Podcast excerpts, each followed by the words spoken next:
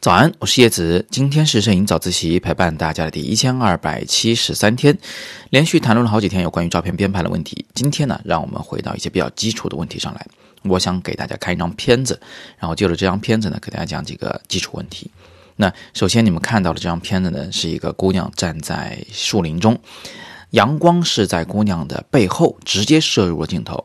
在这种大逆光的情况下，一般的相机、手机都会拍出来偏黑的照片，就所谓的曝光不足的照片。那么这个时候，我们肯定是要增加曝光补偿，让这个照片重新亮回来的啊。这个呢，相信很多同学都知道。但是呢，我发现有很多同学对这个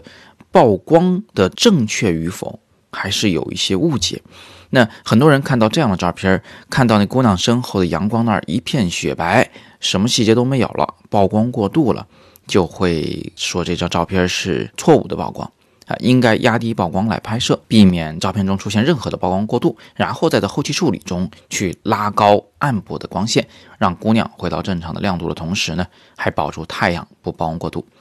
这个逻辑呢，在有的时候成立，有的时候是不成立的。比如说你身后呢是有一些呃比较明亮的，比如说白云吧，啊，那在这个时候确实你不应该让白云曝光过度。你可以稍许的压低一点曝光，回头再把整张照片调亮，保住高光细节。但是呢，如果你身后出现的是太阳、探照灯，或者是其他什么极其明亮的事物，那么在这种情况下呢，你要考虑另外一个问题，就是那儿如果没有曝光过度，你看这张照片看着还舒服吗？你还觉得它是正常的吗？如果你强行留下了所有高光细节，在这种日出的金光下。你居然能同时看清这女孩的脸和太阳那个球的边界，你觉得这是一个正常的事件吗？那如果你看过日出的话，你或许会有这样的经验：那个太阳一旦跳出地平线，就是刺眼到不行的，是看不清的。所以在这种情况下，我觉得你不必强求去让整个画面没有任何的曝光过度，强行去留下太阳那儿的画面的细节。我原来讲课的时候跟学生们讲过一个词，叫做“活该曝光过度”。那个光源本来就强的不行，那它的画面里当然活该曝光过度了啊！只有曝光过度了，才和人眼的感觉比较像，对不对？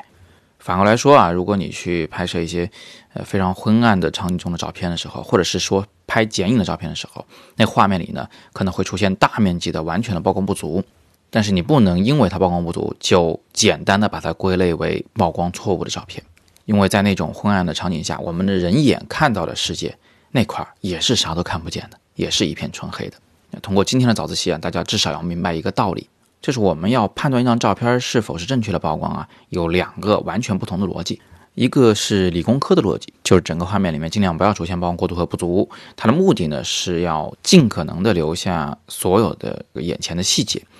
那另外一个逻辑呢，就是从感觉上来说的，也就是这张照片最后的观感是否和我们的生活经验类似。啊，如果看上去是个真实的画面，我们就大体可以认为它是一个正确曝光的照片。而在实操的过程中呢，其实两种逻辑我们都要考虑到。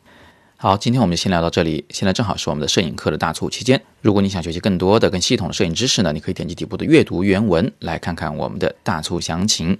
据说最便宜的课可以一分钱抢到。今天是摄影早自习陪伴大家的第一千二百七十三天，我是叶子，每天早上六点半，微信公众号“摄影早自习”，不见不散。